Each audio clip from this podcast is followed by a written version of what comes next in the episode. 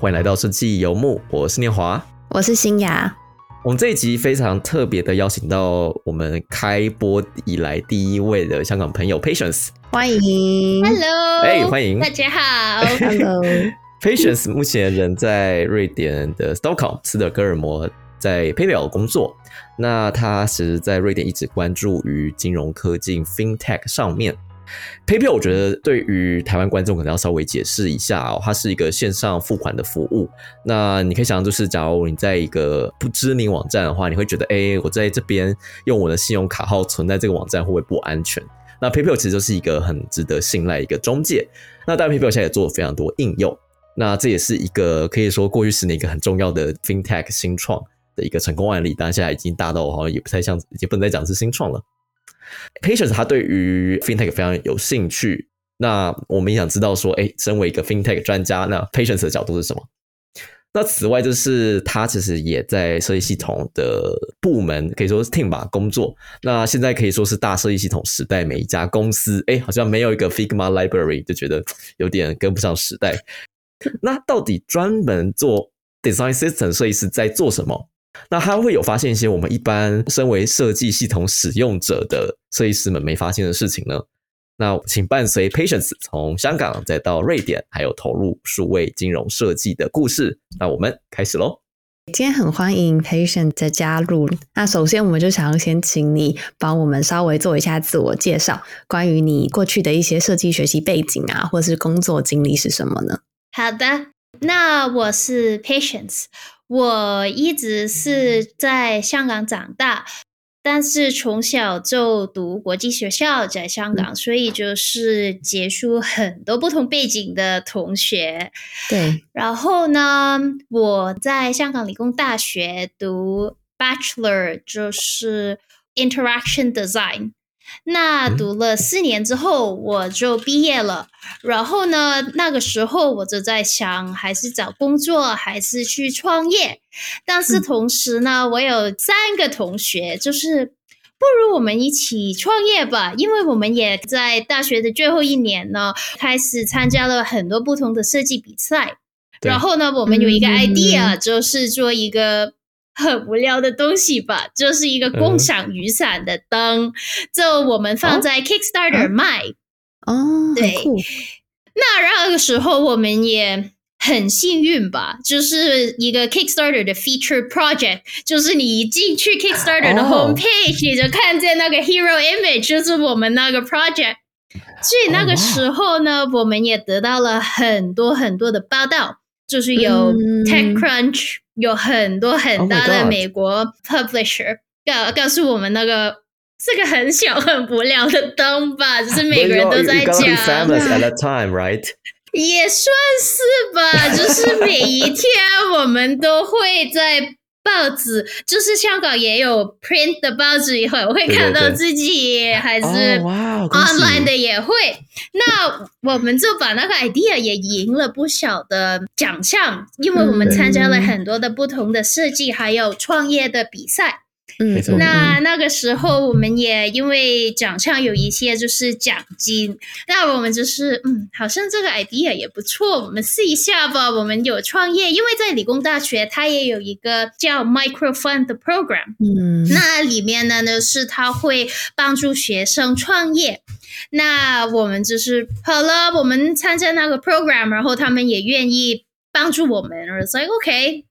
还有，我们也刚刚毕业，就是 there's nothing to lose。如果我们在创业的时候也失败，就是好了，我们失败了，试了一年不行的话，我们就去当设计师吧，就去找工作吧。那个时候，那那个时候只是开了一个 startup，然后呢就在香港卖了那个灯，但是灯每一个只是卖大概一百美元，也只是卖了几百个。所以也不是赚了很多钱，我们也四个人吧，我们也还要生活。所以那个时候，同时我们也开了一个小小的 design agency。嗯，因为那个时候就是一二一三年，那个时候其实在香港就不是有太多的人做 product design，还有 UI UX 也是一个过对。这是一个超级满新的 industry，因为香港没有太多很大的 tech companies，最主要就是 startup。嗯，每一个 startup 就想要找一个 UI UX designer。那所以那个时候我们就接了很多不同的 project，就是最主要做 startup，但同时之后也有一些比较大的 project，然后我们那个时候就开始做了。然后我们也很幸运，在深圳也遇到了我们的 investor，、嗯那他就觉得我们 idea 有趣，但是他想把它改一点，就是不要做灯，就直接做 A P 呃 app 就好了。嗯，那我们就搬了去深圳，住了三年之后，那个 startup 也不是太成功吧，最后也是不太停做 design agency，但是最后也是好像我们自己不是那个开头的概念就不是做 design agency 嘛。所以我自己吧，也跟其他几个 co-founders 也说，呃，我会停下来，我不做了，因为我真的不嗯想挤挤做 design agency。那那个时候，我就刚刚认识了我现在的老公，嗯他是住在瑞典的，对。然后就是好了，我可以在香港找工作，还是我可以去瑞典？然后我就选择好的，那我去瑞典吧，因为他是在嗯 game industry，就是做 video games，但是在嗯香港他是没有 video games 公司，就是他有 Riot Games，但是他的公司很小，可能里面只有二十个人在香港。就是如果你是一个 developer，就是没很难找工作。那我是说 UI UX 就是很简单了，每一个 industry 我也可以。啊，好了，嗯，香港也有一个 working holiday 的 program，跟瑞典。那我就申请嗯嗯 working holiday，就过了，呃，找了一个工作，就过了瑞典。那那个时候就找到一个瑞典银行，它是在嗯北欧最大的一个 stock trading platform，就是你可以买卖股票的。那然后我就在那里开始工作，就做了嗯大概三年。一个 product designer 之后呢，大概一年之前我就过去了 PayPal 做一个嗯 UX 的 designer，、但是就只做 design system。之前的工作就是会做 features team，就是很多不同的功能，就是给用户的，不是给 in-house 的 designer 或者是 developers 的。嗯嗯嗯嗯嗯对对对，嗯，patience 解释的非常清楚。所以其实你从香港，然后当初创业开始，就已经有慢慢踏入，我我可以这样讲嘛，就是 UX 跟 Product Design 的这个部分。然后你在你们自己的 Design Agency 上面接案的时候，也是有就已经纳入这一块的部分了吗？那时候大概有接触什么样的产业呢？对啊，我们最主要就是做 UI UX design，因为其实嗯我跟另外三个同学，我们都是读 inter interaction design 毕业的，但其对实我有另外一个同学，就是他比较会编程，所以他会做一些 coding，但我们只是做 design。了解，了解。好啊，那 Patient 你刚刚提到，呃，当初是因为呃认识了男友而决定到瑞典，然后现在应该也待了三年多，然后也感觉到蛮享受在瑞典工作的这样的一个状态。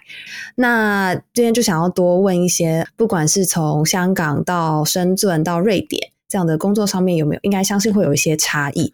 那还有在瑞典的一些的工作状况，所以想先问，你觉得在瑞典工作对你来说，就整体的印象是什么？就是它有什么样比较特别的地方？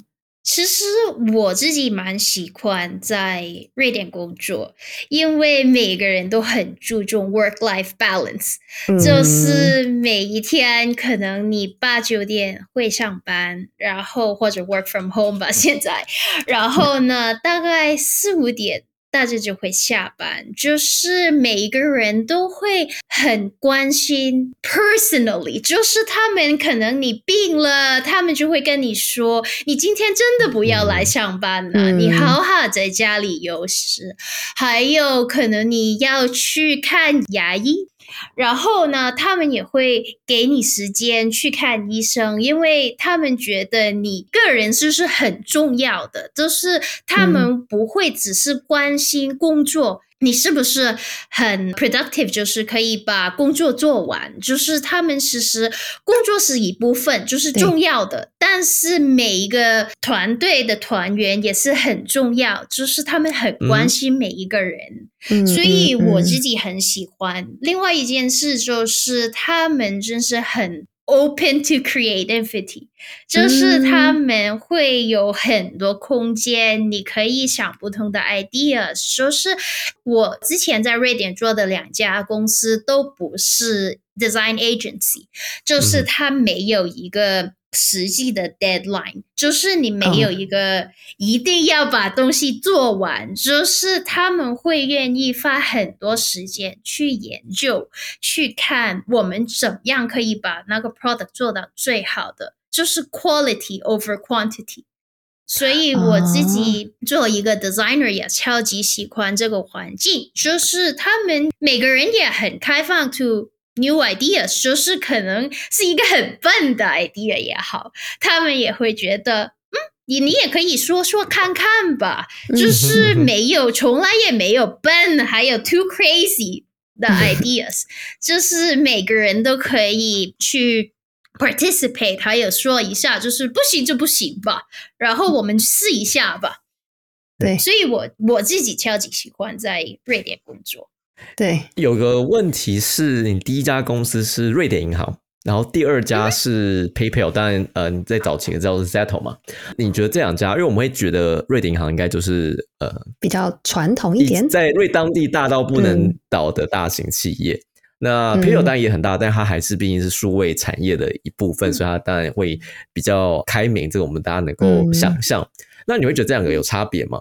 它其实不是你想象中的传统企业，因为它其实是一家在一九九七年吧，好像是，呃，就是大概二十年前，它是一个 startup，它是第一家在北欧的公司，你可以在网上买卖股票，所以它其实只有 investor 是一些很传统的银行。就是他们的 investor，就是他们投资的，所以他其实也有一个 startup 开始，所以现在的理念也是跟一个 startup 很像的，所以它不是一个传统银行，它只是一个比较旧的 startup 吧。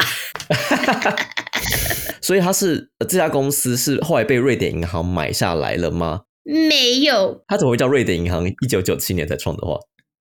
它名字不叫瑞典银行，其实它的名字叫 Nordnet，它只有一个瑞典银行的 banking license。对，哦，我们刚刚在讲的瑞典银行，只是说它是一家瑞典的银行，只是它 OK，clarify 一下，对对对，所以它其实是一个比较新的。OK OK。这个这个重要，因为老师我一直以为是在瑞典，因为像荷兰银行说荷兰银行要做 UX，有有人啦，Of course 没有设计师，但之前做的研究觉得他们做的蛮行，就是他们在做创新上的阻力是很大的，就是在传统企业。了解了解了解，OK。对，那很好奇，就是这个团队的组成，因为刚刚提到很多，他们很在乎你的个人的独特性，或者是很重视团队之间的良性沟通，所以蛮好奇，到底他是很国际化吗？还是是因为大部分都是瑞典人？如果是看我之前的工作在瑞典银行吧，其实瑞典是没有一家银行叫瑞典银行的，just clarify。可是 the same in the Netherlands，就是其实也没有银行叫做荷兰银行，但最大银行被称为荷兰银行这样子啊。OK，哈，OK，所以那间叫做 Nordnet。哦，Nordnet，对对对。那我在 Nordnet 的时候呢，那个设计团队很小。只有八个人，连 head of product design，其实是一个超级国际化的团队。在那个银行里面，其实呃，developer 和还有 designer 全部都是超级国际化的。但是可能你在银行里面，如果你是做 trading 买卖啊，或者是如果你是做客户服务，就是那些。全部都是瑞典人或者是北欧人吧，我会说。然后我现在的工作就是更国际化，嗯。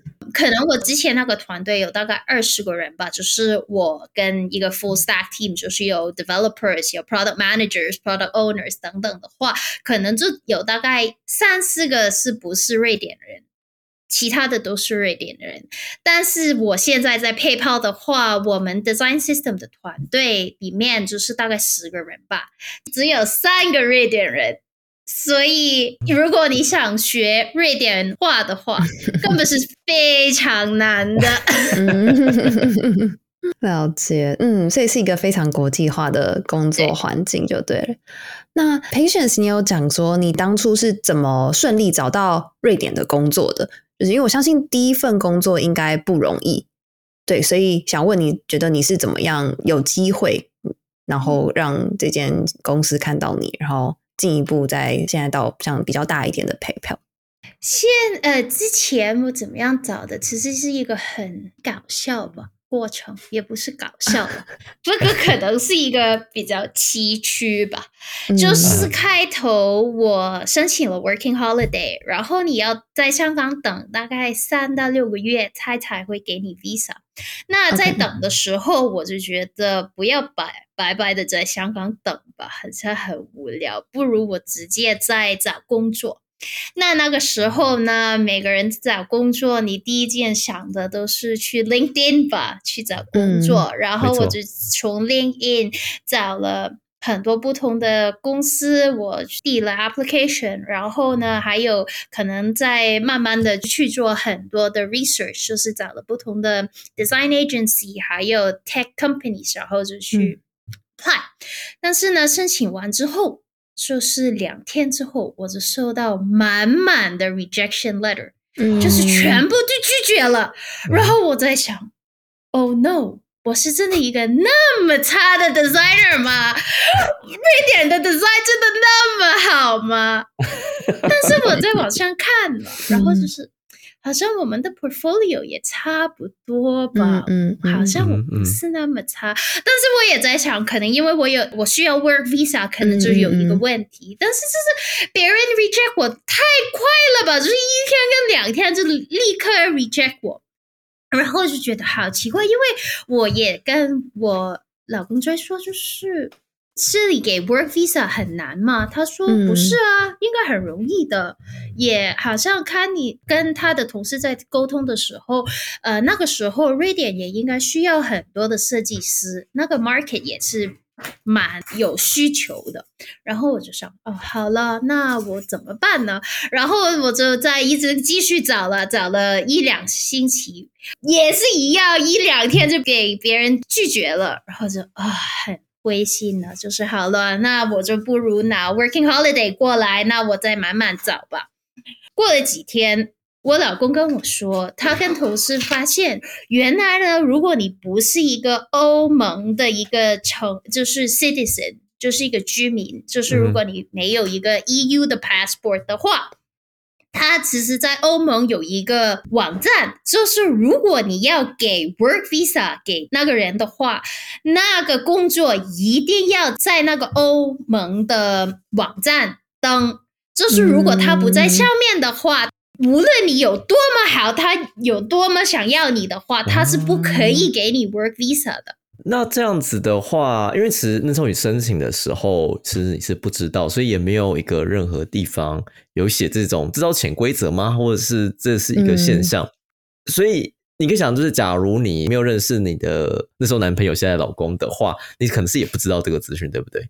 对啊，我就可能一直一直会在申请，然后我只是会很伤心，就是觉得我自己是一个很 差的 designer。OK OK OK，因为我自己好像有听说过，就是在欧盟某一些国家工作，像是瑞士，瑞士的蛮明显，就是你要在那边找工作的话，公司要有一些摊登的规定，确保。他们国内并没有人能够取代你的角色，他们才有办法颁给你工作签。当然，这个东西是传闻。我直接节目结束之后，我再查证一下。假如没不是的话，我也在写在资讯栏。就是有些国家为了保护就是当地的专业技术人才，是有这样子的规定的。但有些国家可能不要说是保护，就是蓝领阶级的工作，这种状况也是有。可能对于高技术移工的签证是相对容易嗯的啊。所以各国的状况其实看起来欧盟好像是一体，但其实各国的呃嗯移民啊，或者是呃工作签证的状况还是有很大的差距的。嗯，不过这是一个蛮有趣的消息。嗯嗯嗯，就是大家如果有想要考虑瑞典的话，可以注意一下这个这个资讯。对啊，因为为什么瑞典公司会这样的话，其实因为它移民的那个 migration office，它其实有一条特别的 company list。那如果你在那个 list 里面的话，它只要两星期，它就可以给你 work visa。但是如果你不在那个 list 里面的话，你要等最小六个月。所以，他那些公司如果他不在那个 EU website 去登那个职业的话，他们应该就不在这个很特别的 list 里面。嗯，所以他们也不想等你六个月或者一年把嗯 work 嗯 visa 嗯拿到。好啊，我们聊完 Patience 这边比较曲折找到工作的一个路程之后，我们也想要再来问，就是我们可以回来到 Design System 的这个主题。现在的工作里面，对对对，现在的工作非常想要了解 Patience 现在在做的事情。Patience，你现在我要做的是设计系统，你可以介绍一下，就是在 Design System Team 里面工作是怎样的感觉吗？这个问题我觉得有很大的原因，是因为就是大家虽然都做设计系统，但要有设计系统 team 掉他们公司的设计师数量足够多。所以这时候才需要有个专门去管理，就是各个公司的设计的 pattern 啊，或者是协调所有人的设计一致性等等。所以你可以稍微介绍一下 Design System Team 是怎么一回事吗？那其实做 design system team 的话，我可以说其实跟做一个产品的 team 是一样的，只是我们的产品不是一个 app，但是是一个 design system，大只有这个区别。还有另外一个最大的区别就是用户吧，就是我们最主要的用户是公司里面的设计师还有程序员，就不是实在用 app。的那些用户，它不是那么直接的。那感觉是怎么样？在 Design System Team，我自己其实是蛮喜欢的。OK，因为在一个 Design System Team，你可以说真的 quality 是最重要。其实它没有什么特别的 deadline，因为你是做给自己公司里面的人。嗯，但是呢，你也要知道，如果你只是做一个按钮。或者是你只要把一个颜色改了，它是可以影响所有人。这是所有的产品，如果它你用了这个 button，可能我们在 design system team 也有统计，你会发现可能一个 button 是用了一百多次。这是你改一点小小的东西，你是影响全部人的，嗯，所以就是影响是很大的。所以我自己很喜欢，因为他很注重 quality，他会愿意花很多时间去做 research。就是好像我的 role 就是 UX designer 在 design system，所以我就可以花很多时间做 user research。就是我可以跟呃其他 team 的设计师还有程序员了解他们怎么样用我们的 components，嗯，呃，还有。就是他们喜欢什么，不喜欢什么，还有我们也会问他们，可能如果你用了我们这个 component，你们在用 app 的 user 是不是真的明白？你们有遇到什么问题吗？然后就是可以花很多时间做 workshop shop user research，所以我觉得是蛮好玩的。嗯，所以这样听起来就是设计系统 team 一个很重要的工作，是一样是要了解使用者。而在这情况下，是使用者会是公司的其他的员工，嗯、让他们工作做更加的轻松快乐，这是你们最大的目标。对，你们现在看起来觉得做这件事情最大的挑战是什么？最大挑战就是沟通。哦，沟通吗？嗯，因为其实，在现在瑞典的 PayPal 吧，有大概六十多个 designer。然后呢，你可能把一件小的事情盖了，就是在 Figma 做一个很小很小的 update，但是呢，可能只有一个 designer 忘记了把那个 Figma library update，、嗯、他就可能把你整个 A 整个 App 都他做的所有设计都是旧的东西，嗯，然后呢，你就跟他们说，我们做的这个小 update，你记得记得记得要把你的 Figma library update。还有，因为我们还有有很多的情绪员吧，他们也用我们的 components，也是可能你真的要告诉他们啊，如果你这样用的话是不行的，可能还有 还有是这些 component 就很像 Lego 一样，就是你可以 mix and match，怎么样放也可以。那但是它有很多不同的 rules and guidelines，、你可以放在哪里才会 make sense 的。然后呢，所以你这最主要的就是要沟通，但那是最难的，因为我们 team 只有十个人，但是你是要跟三百多个人沟通。啊 嗯我其实接下来想再追问是设计系统的细节。我会讲有一些公司的状况，就是虽然有 design system team，他会不断去更新维护他们的共用元件，但也看到其实就算是有这个 team，可是还是有很多公司的产品设计师们，就是还是会创造出自己有点差异、看起来不太一样的设计。那当然，我想他们都有各自的理由，像是说，可能这个产品在设计系统出来之前早就存在了，所以不可能全部改掉，这只是一个很常见、常见的事情。还有可能事情是说，哦，你可能这个设计比较适合用在呃，let's say marketing site 是对外的行销页面，可是假如是那种比较工具型、功能复杂页面，哎，就没那么适合。所以他觉得，哎，那这个设计系统我对我来讲没那么好用，或者是可能我的资讯更复杂啊，所以很多元件用不了。所以这个会导致于他们就算有设计系统，还是没有办法在功能上或者是视觉上能够很好的 align，就是对齐。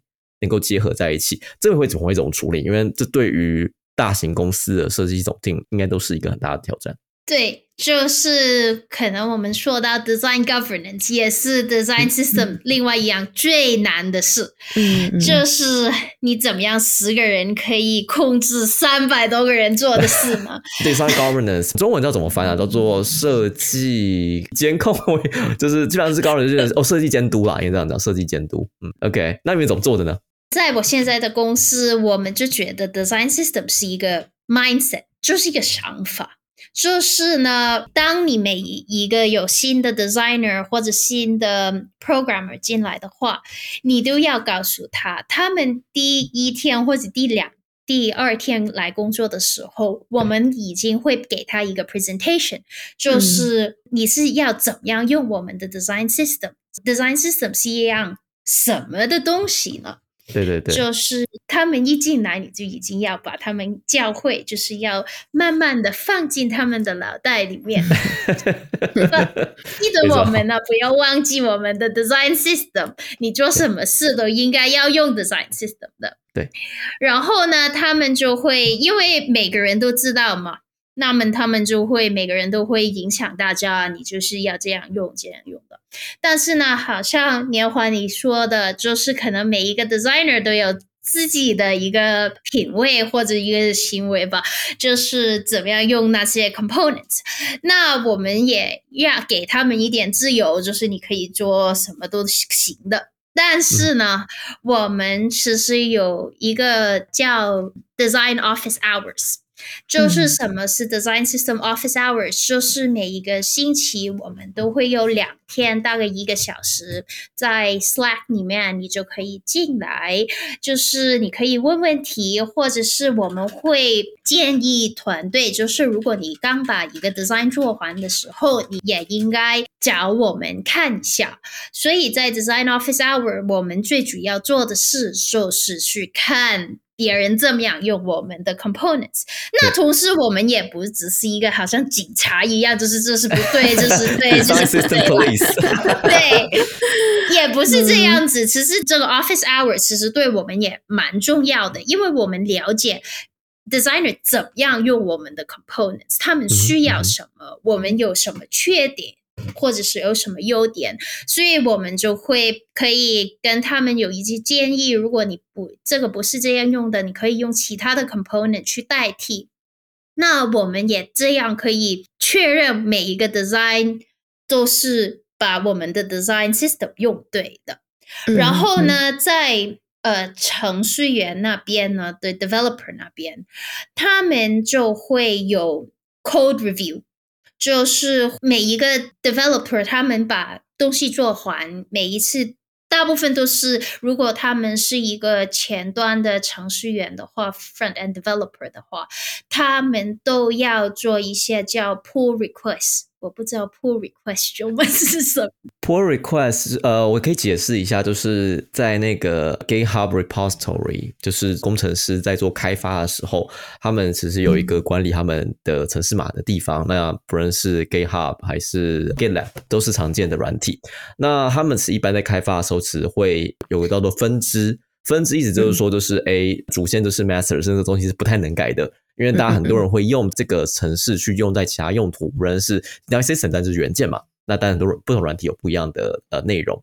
那这个东西当然会想要就是让它是很稳定的，不然有些人去引用这个元件，你乱改，可能后面程式呃软软体都坏掉了。所以这是一个需要好好控制的事情。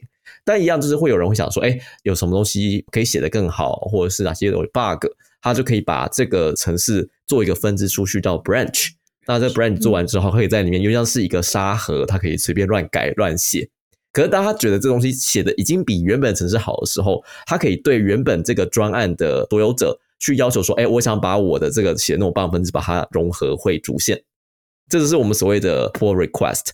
那这个东西其实好玩是在这个我补充一下，就是 Figma 也可以做这件事情。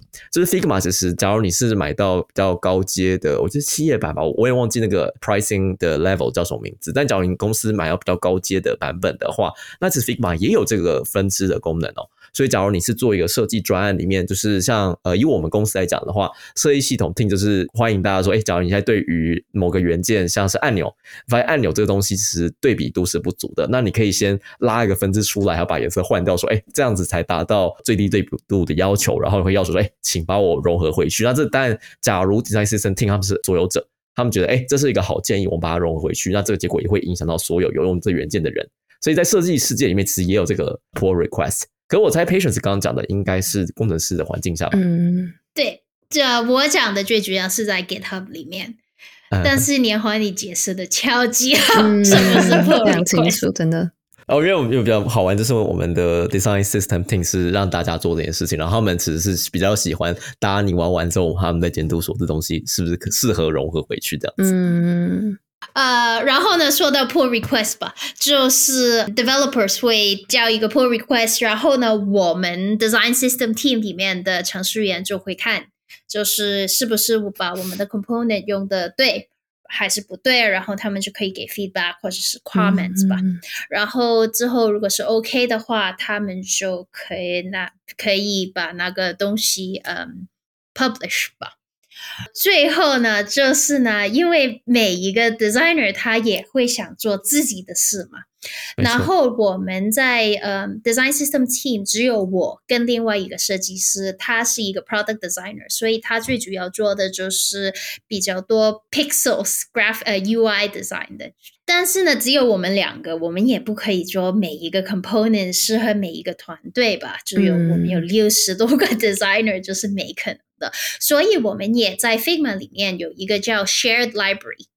里面呢，就是如果你的团队发现有一些我们 design system 现在缺的 component，他们可以在里面做一个新的 component，那其他的团队也会可以看见这些 shared 的 component。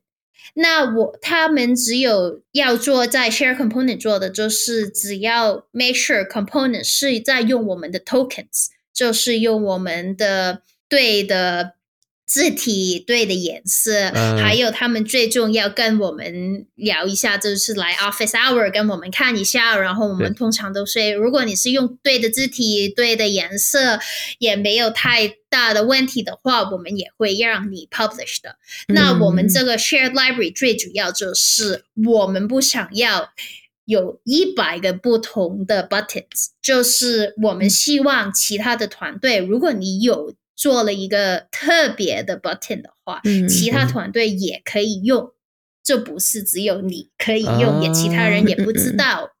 我觉得 patient 讲到没有讲到一个非常重要的事情，就是其实呃，是设计系统团队表面上是这个设计系统的建筑者，但我觉得是有一个很大的一个角色，其实是把设计系统的呃社群把它盖出来，所有的工程师跟设计师都是这社群的一部分。那既然知道社群的话，就是每一个人都有他的贡献的能力。那在 Patience 的这个团队的做法的话，是让每一个人可以在 Shared Library 自己创造元件。对，这是你们的做法。呃，我想这边有几个细节可以来追问，就是第一个，你刚刚讲到 token，你讲这个 token，那我先解释一下，因为 token 只是技术词哦，它其实是在前端开发环境里面，工程师可以把几个常见的颜色，我举个例子好了，就是每个公司的品牌主要色 primary color，它一定就是一个这个这个颜色会用在所有各式各样什么主要按钮啊、背景颜色啊。标题字啊，都会用到这个同样的颜色。那既然他们都有同一个数值，然后有时候大家会 key 错，所以导致颜色，或是大家可能觉得啊，这这两个颜色也差不多，就用一样的差不多的数值也可以。可是发现哦，没有没有，我们为了追求这一致性，我们就会直接使用在前端的一个 variable 变数。那只要大家去呼叫这个变数，大家都会得到同样的数值。那这个变数词到后来已经进阶到可以跟软体做串接了，所以这个 token 就是直接可能以前是 Sketch，但我我其实我并不知道 Figma 可以做这件事情。在以前在 Sketch 时代中，可以把这个颜色改掉之后，还同时会同步改变这个 token，并且影响到所有前端的的行为。所以你刚刚讲的 token 指的是这个吗？因为你刚刚讲应该设计师的环境吧？对，是怎么操作的？token 是这个。呃，其实我们 token 的话，其实不只是设计师，他们还有偏成员，就是我们的 token system 它是统一的。我们确定用什么 token 是在 Figma 里面确定用什么 token，只是用什么字体，字体有多大，用什么颜色。因为 token 其实可以包括很多的东西，可以是字体，可以是字有那么大，还有它有颜色。它还有 elevation，就是 drop shadow，意义了。对，就是它有很多的不同的 token。那我们在 design system 里面，我们只有一个对的答案，就是在 Figma 里面。那我们把这些东西定起来之后，我们就只做一个 export 给我们的程序员。那然后那个 export 就直接变成不同的 platform，就是是 iOS 跟然后 Android，然后一个是 web。所以我觉得 Patient 这边解释的很清楚，就在于说，就是这些最基本的视觉元素定义，刚刚讲的阴影多大多小，字形标题 Headline One 多大多小。Paragraph one 多大多小，Paragraph two 多大多小等等，这都是可以从设计定好，然后用一个流水线方式把它导到工程环境。当然，这个词在实际操作做法也还很多啦，可以听到一些更 fancy 的方式。不过，我觉得这个是一个很好的一个部分。所以就是说，你们在刚刚讲的这些 Office Hour 设计是可以把他们设计给你们看，你们就会做这种细节的建议。对。那假如他们因为某一些情况，发现没有办法完全遵从的话，那你会你会怎么办？我先举个例子吧，因为我在 Settle 的话，他们有一个 special 的 device，它不是一个 iPhone，也不是一个 Android phone，它是一个特别的设备。但是呢，我们现在在 design 的话，其中一个最重要的其实那个东西是不是 accessible？对。无障碍设计吧，台湾应该是这个讲法，就让每一个人都可以去使用。嗯，对。那我们现在用的颜色是紫色，然后呢，在那个 hardware 里面呢，它那个颜色是很浅的，就是呢，我们在 design system 定的那个颜色是在 iPhone 里。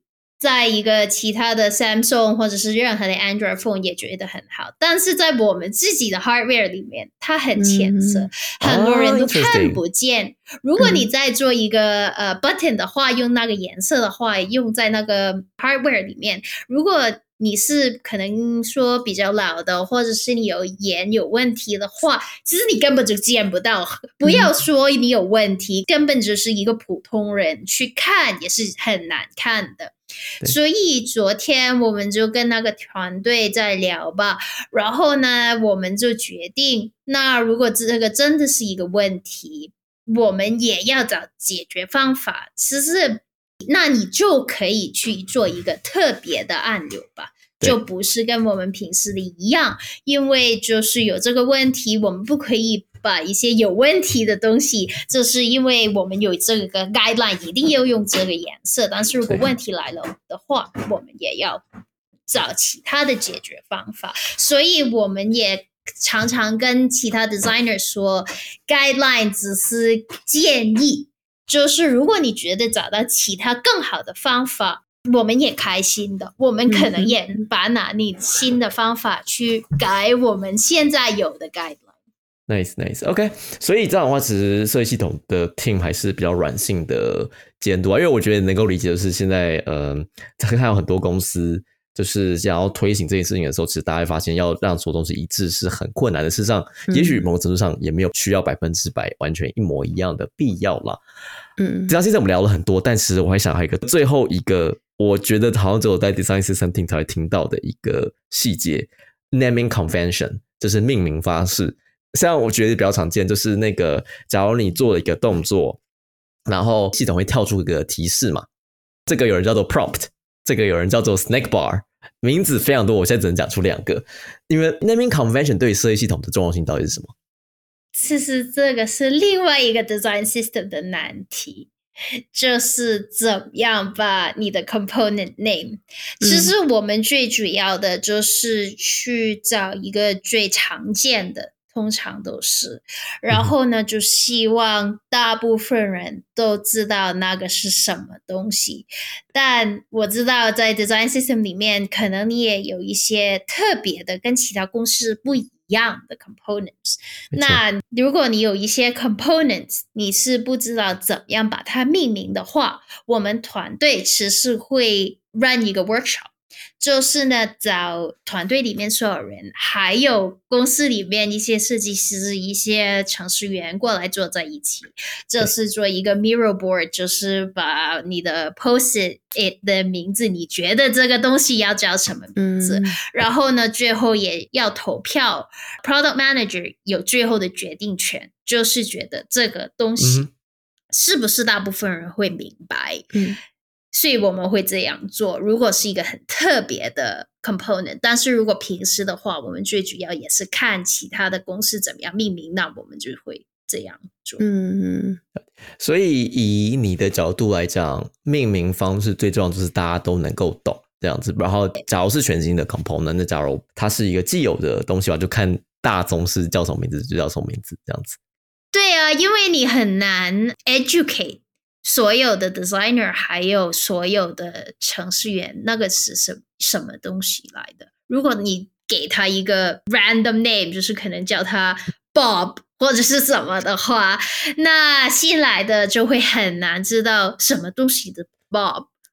对，所以就希望就是名字要短，但是也是 self-explanatory 最好的啊啊，能够一看都知道他在讲什么的名字是最好的。Nice。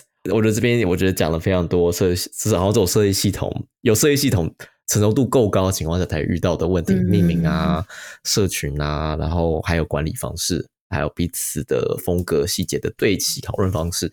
所以我们其实讲到后来会发现，说设计系统不只是盖元件，而更多是如何帮助大家使用，把这东西用得好，往往才是所有人工作最复杂的事情。所以难怪裴选在一开始就讲说，设计系统最难的是沟通了。所以沟通词要做一个标准词背后带来的一大堆工作，可能才是最复杂的事情。Nice，那我们就 head to the last part。我们现在想要来听看一些软的瑞典的感觉。Patience，我想问你，就是你现在已经在瑞典工作了三年，你怎么看待瑞典的数位产业？毕竟我想，瑞典对于大部分亚洲人来讲，是一个没那么熟悉的一个国家。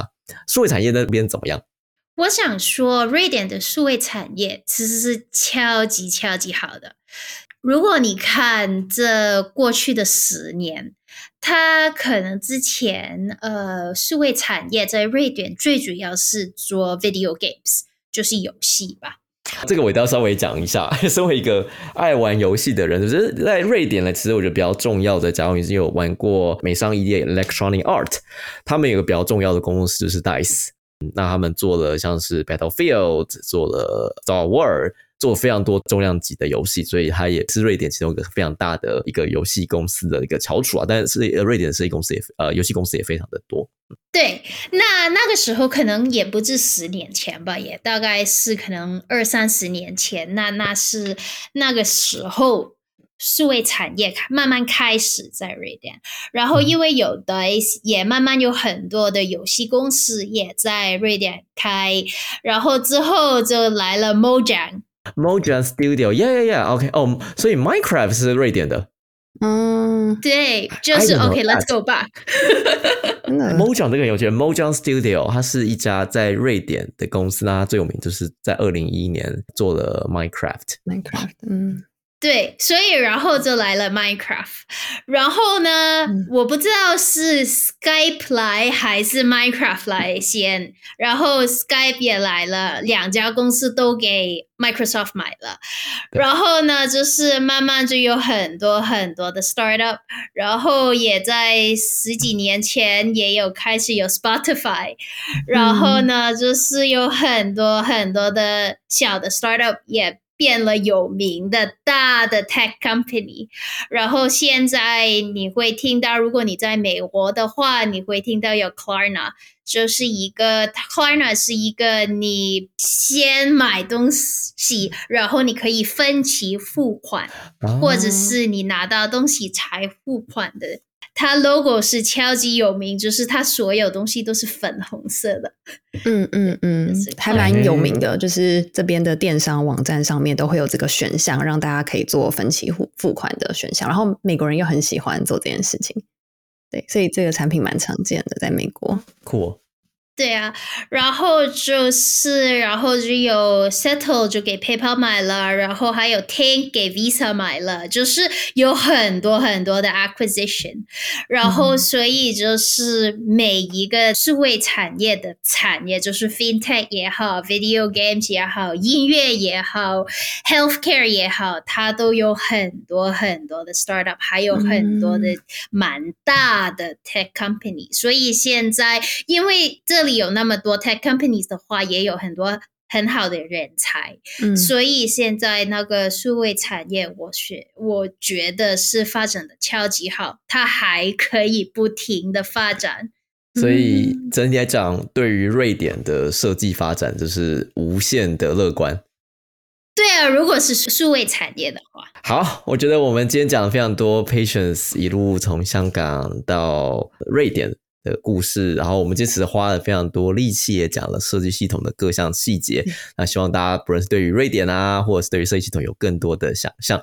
那在我们一般结束之前呢，我会有最后一个问题想要问我们的受访者，就是这样听完大家觉得，哎，瑞典是个好国家，我好想去瑞典生活，不论是读书或是工作。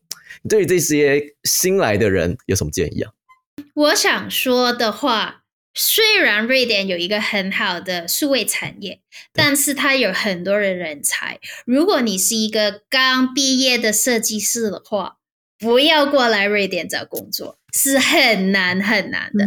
但是如果你有了两到三年经验之后，过来找工作就超级容易，因为每一家公司都会想要一个有经验的设计师或者是 programmer。这个是其中一个，第二个就是呢，带一点钱吧，因为在瑞 典租房子是 impossible 的，差不多，就是因为在瑞典人里面，就是只要给很小钱，你就可以做房贷，就是只要给。十到十五个 percent，你就可以做房贷，所以每个人大概工作两三年，你就可以买房子。然后呢，他这里也有很严很严的租房的条件。嗯，可能你买了一个新的房子，你不可以把旧的呃租出去，你要整个 apartment 所有人都要同意，你才可以把它租出去。嗯，所以是超级难。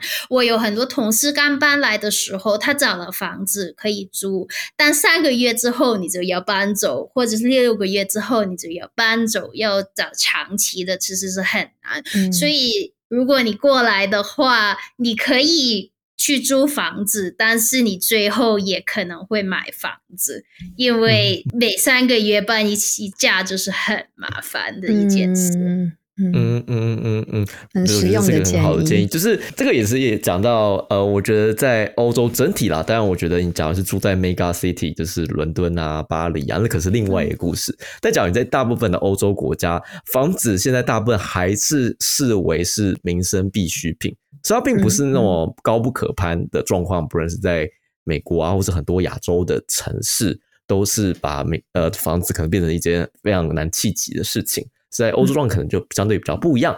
那我觉得今天我们也聊了这些瑞典的事情，然后我们也知道了哎瑞典的生存法则。那希望这边可以给大家有一些更多的去瑞典的想象。那我们今天节目好像也差不多到这边。那我们今天非常感谢 Patience 陪我们到现在，谢谢你。谢谢 Patience，谢、那我们也差不多到这边跟大家说再见啦。那希望大家在下一期再跟我们一起到澳洲去了啊！我是念华，我是新雅，我是 Patience，谢谢大家，拜拜拜拜，拜拜。